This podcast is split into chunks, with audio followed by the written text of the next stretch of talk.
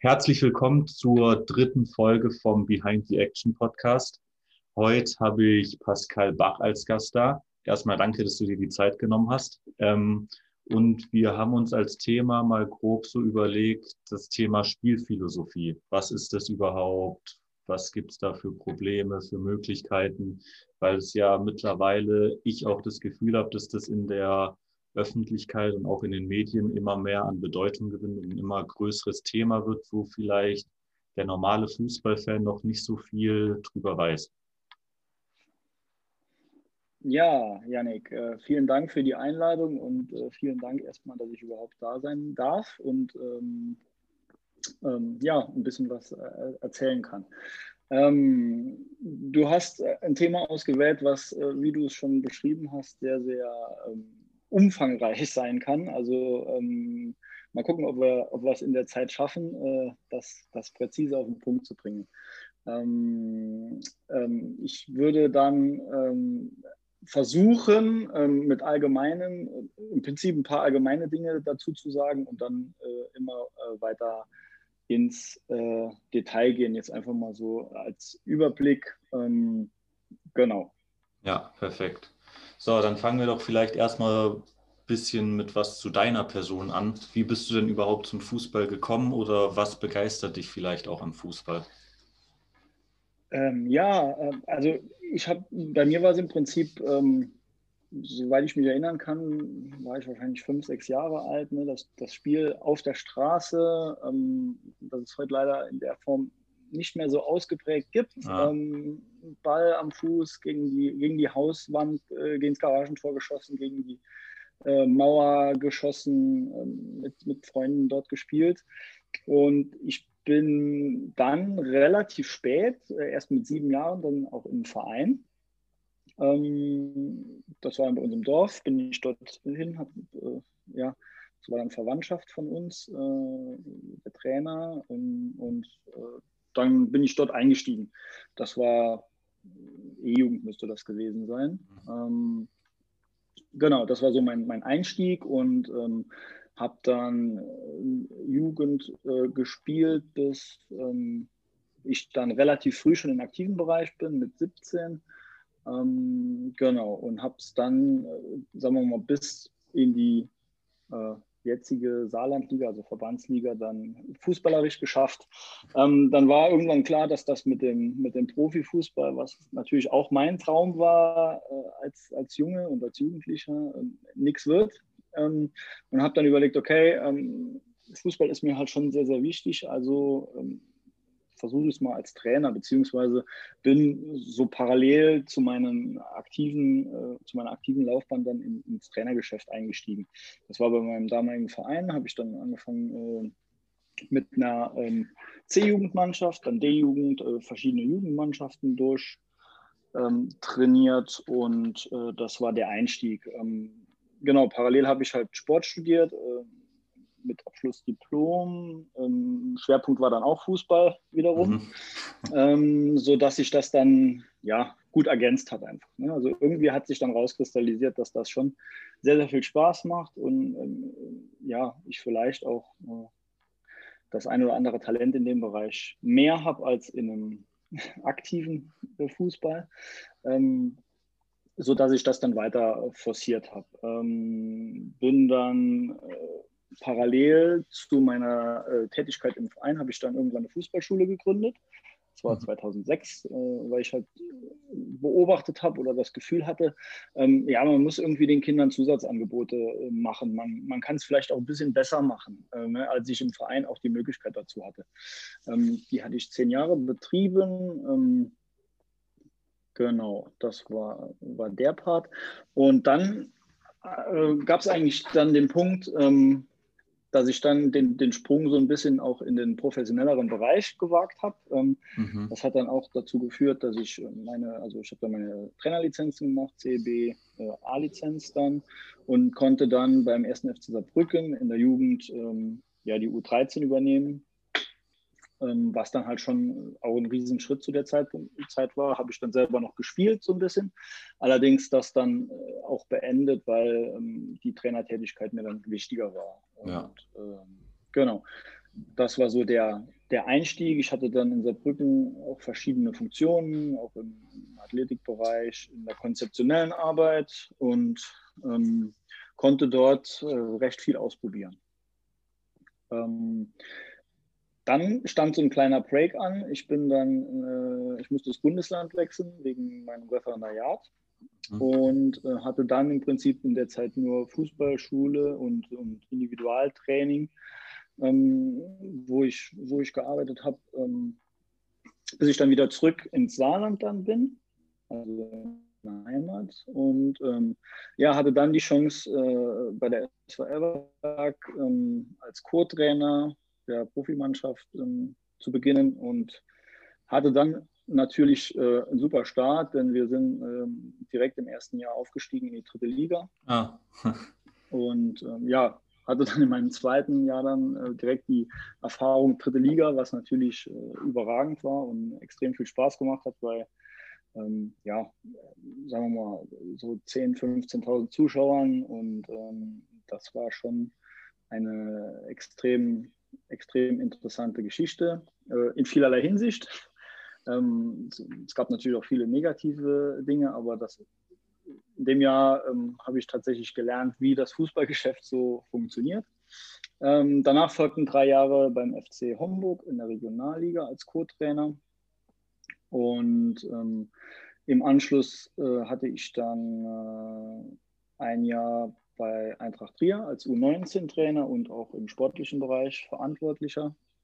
Ähm, und die letzten drei Jahre und aktuell bin ich beim SV Hasborn in der sechsten Liga tätig als Cheftrainer. Genau. Leider im Moment ohne viel Trainingseinsatz. Ja, das kann ich mir natürlich vorstellen. Also dann bist du ja auf jeden Fall schon echt sehr gut rumgekommen, was verschiedene Vereine angeht und auch verschiedene Aufgaben. Ähm, was sind denn, hast du noch andere aktuelle Aufgaben oder Projekte außer jetzt deine Cheftrainertätigkeit? Ja, also ich bin vom Typ her eigentlich immer so, dass ich äh, versuche, Dinge zu optimieren. Also und ich bin auch ja, recht kreativ. Das heißt, mir fällt ähm, mehrfach am Tag irgendwas ein. Ähm, das muss nicht immer heißen, dass es die beste Idee ist, aber manchmal, manchmal kommt dann tatsächlich was Gutes dabei rum. Und ähm, im letzten Jahr habe ich die Zeit dann auch genutzt, ähm, einfach mal ein paar Ideen zu Papier zu bringen. Das heißt, ähm, ich durfte in der Zeitschrift Fußballtraining und im Fußballtrainermagazin ähm, einige Dinge veröffentlichen, ähm, was sehr, sehr viel Spaß gemacht hat. Aktuell ähm, läuft halt noch das eine oder andere Projekt, das dann vielleicht auch zum Buch wird.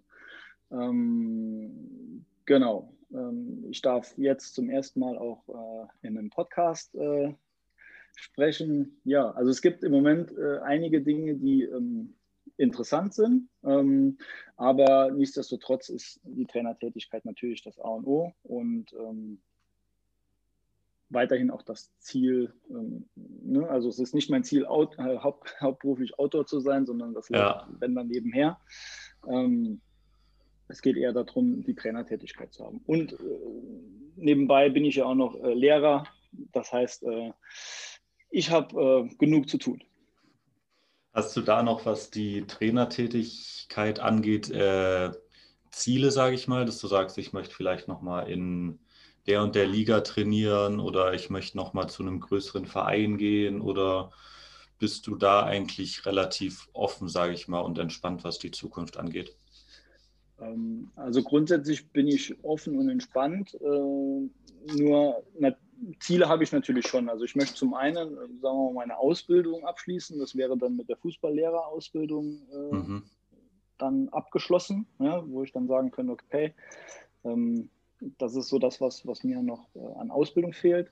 Äh, Im Zuge dessen würde, ich, würde es mich schon reizen, nochmal ähm, A, jetzt in einem NLZ zum Beispiel äh, zu arbeiten, also dem Leistungsbereich, ähm, oder einfach auch nochmal auf dem, professionell auf dem höchsten Niveau, was halt möglich ist. Ne? Das mhm. wollen natürlich viele, das ist klar, aber ähm, ich sag mal, ich habe schon nachgewiesen, dass ich auf dem Niveau äh, arbeiten kann und ähm, wenn man, wenn man es mal einmal miterlebt hat, wie zum Beispiel in der dritten Liga damals oder im DFB-Pokal, ne, 20.000 ah. Zuschauer im Stadion sind, ähm, ja, dann ist der Reiz natürlich groß, das nochmal genießen zu dürfen.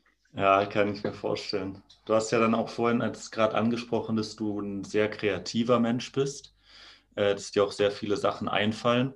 Und das ist ja eigentlich auch eine Eigenschaft, die perfekt zu unserem heutigen Thema passt, nämlich Spielphilosophie, weil man da natürlich auch, wenn man eine hohe Kreativität besitzt, äh, viele Ideen entwickeln kann und viele verschiedene Möglichkeiten hat vielleicht. Ähm, was ist denn überhaupt eine Spielphilosophie, um da mal anzufangen? Ähm, also eine klare Definition äh, habe ich bisher selbst nicht wirklich gefunden. Ja? Ähm, es ist für mich oder für mich ist eine Spielphilosophie das, was man als Außenstehender erkennt, wenn man das Spiel von Mannschaft XY oder Verein XY sieht. Das heißt, es gibt immer wieder bestimmte Elemente, die einen Wiedererkennungswert haben. Es gibt immer äh, bestimmte ähm, Abläufe, die erkennbar sind. Ja? Ähm, es gibt immer bestimmte Verhaltensweisen in, in den Phasen des Spiels, ähm, bei denen der Zuschauer oder der Trainer oder wer auch immer das Spiel sich anguckt, sagt, ah, das da ist typisch äh, so und so. Mhm. Ähm, das mal so ganz grob. Ja? Ähm, das Problem ist, der Begriff, du hast es ja schon angesprochen, der äh, Begriff der Spielphilosophie wird ja mittlerweile auch inflationär äh, verwendet und äh, jeder wirft ja irgendwo so ein bisschen damit um sich. Ähm, letzten Endes ist es, glaube ich, mehr als die Aneinanderreihung von ein paar Spielelementen. Ähm, mhm. Es ist auch meiner Ansicht nach problematisch zu sagen, das ist jetzt eine offensive Spielphilosophie, das ist eine defensive, ähm, weil diese Begrifflichkeiten, die, die werden ja, der Arbeit, die hinter so einer Philosophie steckt, einfach nicht gerecht. Ja? Ähm, mal als Beispiel, es, es gibt Mannschaften, die mehr über den Ballbesitz kommen, ja, wie es jetzt Barcelona vor Jahren waren mhm. oder ähm, wo man erkennt, okay, dort, dort, ist der, das Passspiel ein dominierender Faktor. Ja, dann gibt es Mannschaften, die vielleicht eher tiefer stehen ähm, und übers Pressing dann kommen, beziehungsweise auch auf Konter spielen. Ähm, das könnte man auch als Spielphilosophie definieren. Mhm. Doch letzten Endes ähm, ist halt entscheidend, was gehört denn eigentlich noch untergeordnet alles dazu. Ja, man erkennt dort so ungefähr, was sie machen wollen oder wie es aussehen soll. Aber ich denke, ähm, da gehört halt noch viel, viel, viel mehr dazu. Mhm. Was ich mich daran jetzt gerade noch frage, ähm, Inwiefern ist denn eine Spielphilosophie dann äh, auch die Taktik einer Mannschaft? Also klar, die Taktik war, ist auch unterschiedlich von Spiel zu Spiel, je nach Gegner, je nachdem, welche Spieler man zur Verfügung hat. Aber inwiefern werden Elemente der Taktik in der Spielphilosophie sozusagen schon festgeschrieben? Ja, also da größtenteils äh, findet man die dann schon äh, dort drin wieder. Ja? ja. Dass, ähm, ich sag mal, man, man formuliert ja für eine Spielphilosophie, um jetzt mal nochmal auf den methodischen Weg so ein bisschen äh, zu kommen, man formuliert ja Leitlinien erstmal übergeordnete, dann geht man weiter, formuliert Prinzipien, also was in bestimmten Situationen oder welche Handlungsoptionen es dann gibt. Und letzten Endes sind das ja ähm, taktische Elemente. Ne? Das heißt also, ähm, wir bewegen uns dann aus einem mannschaftstaktischen, aus einer mannschaftstaktischen Position, die übergeordnet ist, immer weiter ins, ins, ins ähm, in die kleineren äh, Elemente, in die Gruppentaktik und dann schließlich in die Individualtaktik, mhm. die dann halt durch bestimmte Prinzipien ähm, definiert werden. Okay. Ja, ist auf jeden Fall schon mal interessant zu hören, glaube ich, auch für die Zuhörer, dass da so viel hintersteckt, weil ich glaube, dass momentan noch sehr groß die Auffassung ist in der Öffentlichkeit, dass eine Spielphilosophie zum Beispiel einfach nur Konterfußball ist oder Ballbesitzfußball äh, und dass sich da viele Leute gar nicht so viel bei denken. Jetzt haben wir ja vorhin schon mal eine erste Untergliederung, sage ich mal, angesprochen und zwar in die diese Phasenunterteilung, sage ich mal. Äh, also die Phase mit Ball, gegen Ball und dann die beiden Umschaltphasen, also nach Ballverlust und Ballgewinn. Ist das sozusagen dann die erste Unterteilung, die man macht, nachdem man generelle Prinzipien und äh, Leitlinien festgesetzt hat? Ähm, es ist ein Teil dieser Untergliederung. Also ich beginne immer so ähm, mit dem Warum. Ne? Also mhm. warum machen wir das eigentlich alles? Ne?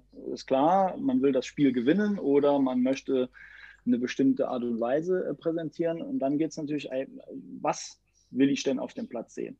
Und da haben wir halt dieses Entscheidungsverhalten, was sehr, sehr ähm, bedeutsam ist, meiner Ansicht nach. Also der Spieler muss entscheiden, spiele ich einen Pass oder dribbel ich. Das mhm. sind die zwei Optionen. Wenn wir in Tornähe sind, gibt es dann noch den den Torschuss als die dritte Option. Aber ähm, meiner Ansicht nach ist der Pass oder das Dribbling dann auch ähm, für, die, ja, für die Spielweise dann ähm, der Richtungsweiser.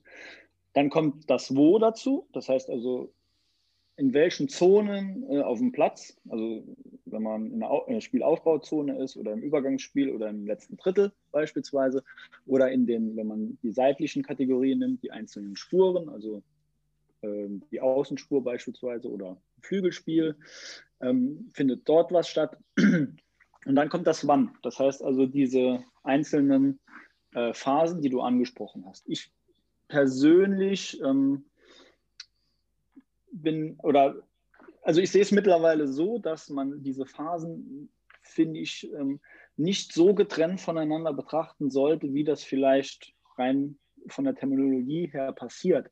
Weil ähm, dann entsteht manchmal so der, ähm, das Problem, dass man denken könnte, ah, okay, jetzt ist die Phase, ja, mhm. und dann, wenn die abgeschlossen ist, kommt die nächste. Das ist aber ein völlig fließender Übergang. Das heißt also, ich mache es mal an einem Beispiel. Ja. Ähm, meine Spielidee ist jetzt zum Beispiel über Ballbesitz konsequent auf den Flügel kommen und dort ähm, über ein 2 gegen 1 ein Tor zu, vorzubereiten, um mal ein paar Prinzipien etwas zusammengefasst mhm. darzustellen. Das heißt also, wir spielen in der Spieleröffnung, Torwart zum Innenverteidiger, Außenverteidiger, die Viererkette ähm, spielt sich äh, eine Zeit lang den Ball zu. Meinetwegen kommt ein Sechser noch, der sich fallen lässt, um, um eine Überzahlsituation zu schaffen. Und ähm, irgendwann gibt es dann die Möglichkeit, vertikal nach vorne auf den entgegenkommenden Stürmer einen flachen Pass zu spielen. So, dann haben wir eine Phase mit Ball. Wir haben, ähm, die dann im Prinzip abgeschlossen wird, wenn man so will, mit dem Pass nach vorne. Jetzt passiert Folgendes, der Stürmer verliert den Ball. Das heißt also, wir sind direkt schon im Umschaltprozess drin. Mhm. Also, was ist die Lösung? Beispielsweise Gegenpressing je nach Zone, logischerweise. Ja. Deswegen habe ich ja gesagt, also man muss immer gucken, ähm, wo findet das auch statt. Also wenn es dann beispielsweise im, gegnerischen letzten Drittel ist, ähm, wäre Gegenpressing zum Beispiel eine gute Maßnahme. Das heißt, Reaktion auf ähm, den Ballverlust. So. Ähm, das heißt, diese Phasen gehen so fließend ineinander über. Es kann ja dann passieren, ich gewinne sofort wieder den Ball spiele einen Pass aus dem Druck raus und bin wieder in der Ballbesitzsituation. Mhm. Äh, ne? Deswegen äh, versuche ich immer bei der Erklärung, ähm, ja, solche Spielsequenzen rauszunehmen und ein bisschen zu skizzieren, wie die einzelnen äh, Phasen denn ineinander übergehen, weil okay. ähm, das Spiel ist halt einfach dynamisch. Also es gibt jetzt nicht wie beim American Football beispielsweise Start-Stopp, ja, wo man dann einen Spielzug durchspielt, sondern ähm, man hat diese Dynamik äh, des Hin und Her, wenn es ähm, ja. wenn's, wenn's, äh, dumm läuft. Ne? Ja, das, das ist ja dann auch irgendwie ge genau diese Ähnlichkeit, was ja auch jetzt immer häufig ist mit äh, Formationswechseln, sage ich mal, weil ja eigentlich, wie ich finde, keine Mannschaft mehr eine feste äh, Grundordnung, sage ich mal, spielt. Wie immer am Anfang die Taktik gezeigt wird, 4-4-2 zum Beispiel, aber im Spiel dann selbst, äh, da gab es auch eine Studie vom DFB, glaube ich, die man sich da mal zu durchlesen kann.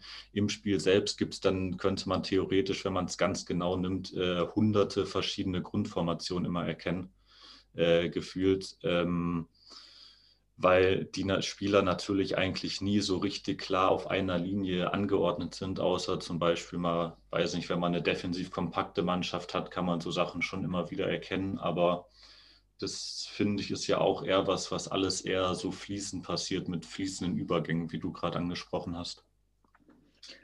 Genau, also die, die Grundordnung ist wirklich für eine, eine Spielphilosophie oder Spielidee aus meiner Sicht relativ irre, äh, ähm, mhm. irrelevant, weil einfach ähm, das ist genau das, was man am Anfang sieht. Ne? So, eine, so eine Grundaufstellung, so eine grundsätzliche Orientierung äh, und dann die Bewegung, also die, man muss davon ausgehen, eine Grundordnung ist eine statische Position. Und eine Taktik wäre dann die Bewegung auch der einzelnen Spieler. Ne? Mhm. Ähm, sodass halt, wie du es schon angesprochen hast, dort innerhalb von Sekunden ändert sich die Grundordnung theoretisch ähm, 20, 30 Mal. Je, nach, je nachdem, ja. wie man aufs Spiel guckt und wo man Stopp ja. macht. Deswegen ähm, ist das als Orientierung okay. Es hilft den Spielern auch, sich ein bisschen wiederzufinden, aber mhm. ähm, hat jetzt nicht die Relevanz, weil letzten Endes, wenn man Spielprinzipien definiert, geht man eigentlich recht ähm, weit ins Detail, sodass ähm, die Verhaltensweisen unabhängig der, ähm, der Grundordnung sind. Mhm. Das heißt also, mal als Beispiel, das äh, Freilaufverhalten eines Spielers ähm, aus dem Deckungsschatten raus, damit er es schafft, für einen Mitspieler ähm, einen guten Passwinkel zu schaffen. Ja, das Aufdrehen äh, oder das Spiel in den Innenfuß, damit er aufdrehen kann nach vorne, das hat nichts mit Grundordnung zu tun. Das ist ja. eine individualtaktische oder gruppentaktische äh, Verhaltensweise. Ähm, letzten Endes ist es natürlich schon so, dass man versucht, wenn man eine Grundordnung vorgibt, ähm, dort sich ein bisschen dran zu orientieren. Aber für eine Spielphilosophie, Spielphilosophie ist es nicht wichtig. Ja, genau. Das, äh, das habe ich nämlich auch mal was von Pep Guardiola ge gelesen oder gehört, der nämlich mal gesagt hat, ähm, eigentlich ist es mir egal, wo meine Spieler stehen, Hauptsache die richtigen Räume sind besetzt. Das heißt, äh, sei es jetzt mal als grobes Beispiel gesagt, ist es mir egal, ob jetzt mein rechter Flügel gerade rechts vorne den Raum besetzt oder ob es mein rechter Verteidiger ist. Solange da überall einer steht, auf jedem Raum, der besetzt werden soll, äh, bin ich zufrieden sozusagen. Was jetzt natürlich nicht heißt, äh, der Innenverteidiger kann nach vorne laufen, nur wenn da ein Raum frei ist und der Stürmer rennt dann zurück, aber äh, so grob ungefähr mal. Genau, also das trifft es im Prinzip ganz gut. Ähm, wenn man Räume definiert, die man äh, bespielt haben möchte als Trainer und die Spieler, die besetzen, dann ist das ausreichend. Ähm, du hast richtig gesagt, ähm, natürlich soll das keine Harakiri-Aktion sein, dass äh, jeder dann denkt, ah, irgendwo da ist ein Raum, ah, jetzt muss ich da ja, rein. Ja, genau. Das, das wiederum nicht, aber ich mache es mal an einem Beispiel, ich bin ja, ich mag es, wenn Positionen gewechselt werden, gerade in einem, im offensiven Bereich, mhm. sodass halt ähm, dort neue Situationen äh, entstehen, der Gegner reagieren muss und Räume quasi frei gemacht werden und nochmal neu besetzt werden. Ne? Und das trifft es im Prinzip ganz gut. Und das ist auch recht egal, in welcher Grundordnung das passiert. Also ja. als Beispiel, ähm, ein offensiver Spieler aus einer sagen wir mal im 4-3-3, um es mal anschaulich zu machen, der zentrale Spieler, der Neuner, ähm, kommt nach vorne, also lässt sich ein bisschen ins Mittelfeld fallen. Ähm, so, die beiden Innenverteidiger müssen Entscheidungen treffen. Ja? Das heißt, gehe ich mit, bleibe ich stehen. Ähm, egal was sie machen, irgendwo entsteht auch ein freier Raum, entweder hinter der Kette, ja, oder ähm, kommt einer mit, entsteht zwischen in, dem zweiten Innenverteidiger und dem Außenverteidiger ein Raum. So, das heißt, dort könnte ein Außenspieler reinstarten und wenn dort ein Ball reingespielt wird, ist es gefährlich. Das heißt also, ein Positionswechsel führt ähm, ganz oft dazu, dass neue Räume äh, oder Räume entstehen und neu besetzt werden. Und ähm, das passt dann halt wiederum mit, der, mit dem Zitat von eben ganz gut zusammen. Ähm, unabhängig von der Grundordnung sind bestimmte Verhaltensweisen wichtig, die man auf dem Spielfeld sehen möchte. Ähm, ob das jetzt im 4-3-3 ist oder im 4-1-4-1 oder im 4-4-2, ist dann äh, nebensächlich. Mhm, genau. Das ist ja eigentlich auch was, was äh, mir manchmal auffällt, wenn ich Fußball schaue, ähm, wenn manchmal Mannschaften zu statisch sind, sage ich vorne. Ähm, das heißt, der Stürmer bleibt fest auf seiner Position, die Außen, der Zehner, äh, was vielleicht auch Teil der Taktik sein mag, aber oft ist es dann eben so, dass sich der Gegner da genau drauf einstellen kann und wenn dann eben äh, keine Rochade, sage ich mal, wie du es gerade beschrieben hast, vorne äh, passiert, dann ist es eben auch schwer, da so freie Räume zu finden. Ähm, genau. Genau, ja, das ist nämlich genau das Problem, ähm, was oder es gibt oft die Situation, dass eine Mannschaft, ähm, die vielleicht ja, vermeintlich unterlegen ist, ähm, defensiv mhm. einfach äh, überragend spielt, keine, keine Freiräume zulässt und ähm, die äh, vermeintlich stärkere Mannschaft dann natürlich durch eine statische Spielweise äh, sich keine Chancen herausspielt. Ja. Und da ist halt die Frage, ja, wie kriege ich denn das aufgelöst? Ne? Das heißt also, wenn ich eine, ähm, dann brauche ich in meiner Spielphilosophie natürlich Elemente, die das, die das, ähm, das Problem lösen können. Ne? Wenn ich mhm. äh, ähm, entweder ich kann mich darauf verlassen, dass ich einen Individualisten habe, der äh, durch eine Einzelaktion irgendwie das Spiel zu meinen Gunsten entscheidet, was sicherlich auch vorkommt. Aber im Prinzip wäre es wichtig zu sagen, okay, was gibt es für Möglichkeiten? Und da ist die Rochade natürlich, also der Positionswechsel, äh, gutes Mittel, dann ist es ein gutes Mittel irgendwo eine Überzahlsituation durch eine Überladung auf der Seite äh, zu schaffen, um dann die andere Seite so ein bisschen ähm, äh, auszudünnen, um dort mhm. den, äh, den verbleibenden Spielern eine bessere Überzahlmöglichkeit zu geben. Ähm, theoretisch kann man auch mit einem Vertikalball, der dann äh, im Gegenpressing äh, provoziert, ähm, sich nach vorne arbeiten. Ähm, ja, es gibt unterschiedliche Möglichkeiten, dieses, diese Situation zu lösen, ähm, je nach ähm, Spielphilosophie. Genau. Ja. Ähm, da habe ich vorhin auch noch mal sogar ein interessantes Interview gesehen von André Schubert, heißt er, glaube ich, der auch mal Trainer bei Gladbach war. Ähm, mhm. Dann in der zweiten Liga, glaube ich, St. Pauli.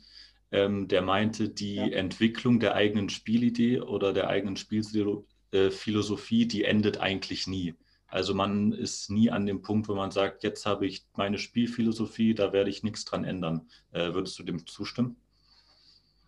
Äh, definitiv. Also wenn ich, wenn ich an dem Punkt bin, an dem ich sage, okay, jetzt habe ich hier meine, meine Philosophie und meine Herangehensweise, und bleib dabei, dann höre ich besser auf. Weil mhm. ähm, ich bin der Meinung, du musst permanent im Detail arbeiten, du musst permanent äh, versuchen, neue Elemente reinzukriegen, weil ich sage mal, das Beispiel hatten wir jetzt mit der deutschen Nationalmannschaft. Ne? Wir haben äh, eine wirklich attraktive Spielweise auch über Jahre kultiviert, bis mhm. es dann nicht mehr weiterging und äh, mal, der Weltmeistertitel dann irgendwo da stand.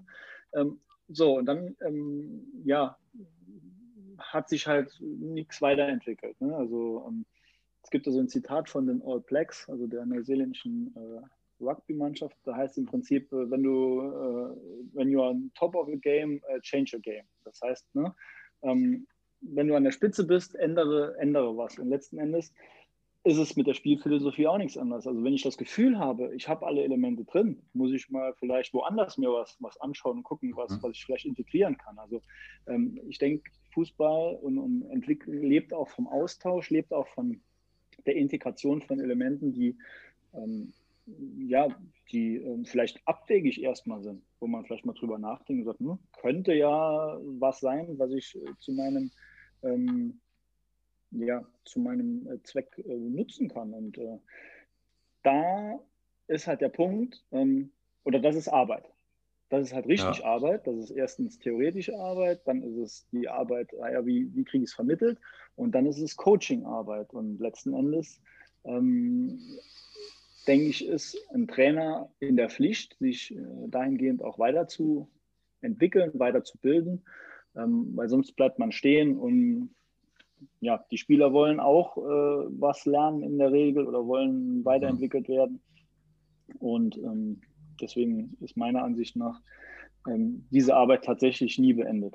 Okay, das doch, kann, kann ich mir vorstellen, dass es dann auch eine Anpassung ist, äh, die zwingend irgendwann passieren muss. Ich meine, wenn man richtig lange an der eigenen Spielphilosophie festhält, irgendwann die gegnerischen Mannschaften, die, die erkennen das ja dann auch irgendwann. Die wissen ja dann auch irgendwann, okay, jetzt haben die zwei Jahre genauso gespielt, dann und dann wird es natürlich irgendwann äh, schwer, wenn sich jede Mannschaft darauf einstellt, die ja in der Bundesliga und in den anderen, zweite Liga auch, dritte Liga, alle auf einem äh, richtig guten Niveau sind eigentlich, was auch das Taktische angeht, was jetzt mittlerweile auch Analysten, Scouting alles angeht, äh, die so Sachen dann schon auf jeden Fall äh, rausfinden. Da hatte ich auch mal, wo wir bei Pep Guardiola vorhin waren, der hat, glaube ich, mal gesagt, ähm, dass seine Spielphilosophie auch immer nur drei Jahre lang funktioniert. Ich weiß nicht genau, ob es so war, aber er meint dann immer, weil irgendwann nach drei Jahren, da haben alle Mannschaften raus und das war jetzt auch der Grund, warum er jetzt bei äh, Man City seine Spielphilosophie so ein bisschen angepasst hat. Ich weiß zwar nicht äh, jetzt genau was, weil ich mich da so genau auch nicht mit beschäftigt habe. Ähm, genau, aber das fand ich auf jeden Fall auch interessant, dass er sowas gesagt genau, hat. Genau, also vielleicht noch zu, dem, zu deinen einleitenden Worten. Ähm, irgendwann kommt der Punkt, wo, wo der Gegner dich tatsächlich durchschaut hat und zumindest weiß, was du machst. Die Frage ist dann, kann er es auch verteidigen oder machst du es so gut, dass er letzten Endes dann trotzdem keine Chance hat? Aber im Prinzip stimmt das schon. Äh, an einem gewissen Punkt muss man einfach neue Elemente reinbringen, weil dann ähm, eine, ja, gewisse Dinge ausgereizt sind, äh, aus meiner meiner Sicht auch. Ne? Mhm. Ähm, was halt da auch zu berücksichtigen ist, du musst natürlich bei der Entwicklung einer Spielphilosophie oder einer Änderung von einer Spielphilosophie immer auch gucken, äh, was gibt denn äh, oder was ist gut für meine Mannschaft, beziehungsweise habe ich Möglichkeiten, sagen wir mal, die Mannschaft nach Spielphilosophie zusammenzustellen oder mhm. habe ich eine Mannschaft und muss meine Spielphilosophie daran anpassen. Ähm, ja. Das ist äh, das ist ein interessanter Punkt. Ich habe das jetzt zum Beispiel vor zwei Jahren gemerkt. Ähm, meine Spielphilosophie war in, in, der Liga, in der ich dort mit der Mannschaft gestartet bin, absolut nicht umsetzbar. Wir haben mhm. es versucht, es hat auch funktioniert, aber ähm, hatten dann teilweise ähm, ja, Spiele verloren, die dann wirklich problematisch waren. Und äh, um uns zu stabilisieren, mussten wir eine ganz andere Spielweise an den Tag legen. Ähm, um uns Luft zu verschaffen, um dann nach und nach einzelne Schritte in, in Richtung Spielphilosophie-Änderung machen zu können. Ne? Mhm. Ne? Das heißt, ähm, das ist immer so ein schmaler Grad zwischen Entwicklung und, und Erfolg, den man äh, berücksichtigen muss. Ähm, vielleicht dann, das, das hat Guardiola ja im Prinzip auch gemacht. Also in Barcelona konnte er zum Beispiel auf die äh, die Jungs zurückgreifen, die über Jahre, in ihr ganzes Leben lang diese Barcelona-Spielphilosophie ähm, gelernt haben, damit aufgewachsen sind. Das heißt ja. also, er hat dort ähm, das, was er selber gelernt hat, im Prinzip auch zusammenfügen müssen. Das war ähm, ja, das war in seiner Heimat, in seinem, in seinem, äh, dort, wo er aufgewachsen ist. Ähm, er war dann an der Spitze hat sich für München entschieden, um auch wahrscheinlich nochmal einen neuen Reiz zu bekommen, beziehungsweise sich selber zu beweisen, naja, ähm, ähm, das geht auch woanders. Ja? Und ähm, dort war ja dann erkennbar, dass man zum Beispiel auch ähm, erstmals mal, lange Bälle waren dann äh, auch ein Mittel im Spiel, was ja bei Barcelona in dieser Phase absolut äh, verpönt war auch. Ne? Ja. Aber er hat es dann halt geschafft, ähm, mit den Umständen, mit dem Spielermaterial einfach die guten Sachen beizubehalten und einfach andere Elemente dazuzunehmen. Und bei Man City ist es nochmal eine andere Situation. Da kommen nochmal neue Elemente dabei. Mhm.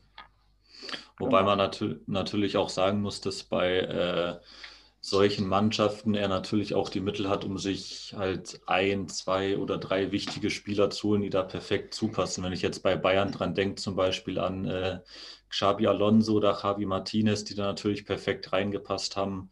Äh, bei Man City jetzt gerade Rodri, der Sechser, ähm, und noch weitere. Also, dass er da natürlich schon auch die Möglichkeit hat, äh, sich immer die richtigen Spieler zuzuholen, was jetzt natürlich, womit ich jetzt natürlich nicht meine, dass er, dass er das bei einer schlechteren Mannschaft nicht schaffen würde, da dass die gut spielen. Ähm, genau, aber das muss man da natürlich auch noch bedenken. Ja, genau, das, das habe ich ja gerade eben auch versucht äh, zu sagen. Du kannst als Trainer, wenn du zu einem Verein kommst, kannst du äh, auf dem Niveau natürlich ja, ähm, weitestgehend aussuchen, wen du, wen du dir ähm, dazu nimmst. Ähm, wenn Geld annähernd keine Rolle spielt oder mhm. ähm, dann, dann ist das natürlich super. Da kann man auch sehr, sehr komplexe ähm, Dinge umsetzen. Ähm, wenn es, ich sag mal, auf Regionalliga- oder Drittenliga-Niveau ist das halt schon schwieriger. Ne? Ja. Dort, dort eine, eine, eine attraktive oder ähm, interessante Spielweise äh, umzusetzen geht. Aber ähm, es ist natürlich auch immer äh, wichtig, den Erfolg irgendwo im Blick zu halten. Und ja. ähm, ich leider, leider haben die Trainerkollegen oder viele dann auch nicht immer die Zeit dazu, ne? weil mhm. ähm, dann logischerweise bei so einer Philosophieentwicklung, das dauert zwei, drei Jahre einfach. Beziehungsweise, ja. wenn du neu irgendwo hinkommst, brauchst du mal locker anderthalb Jahre, bis überhaupt so die, die Basics ähm, äh, passen. Mhm. Und dass dann der Erfolg erst sich später einstellt, das ist eigentlich klar. Nur ähm, im Fußball ist halt leider die Zeit äh, nicht immer das, was der Trainer dann auch hat.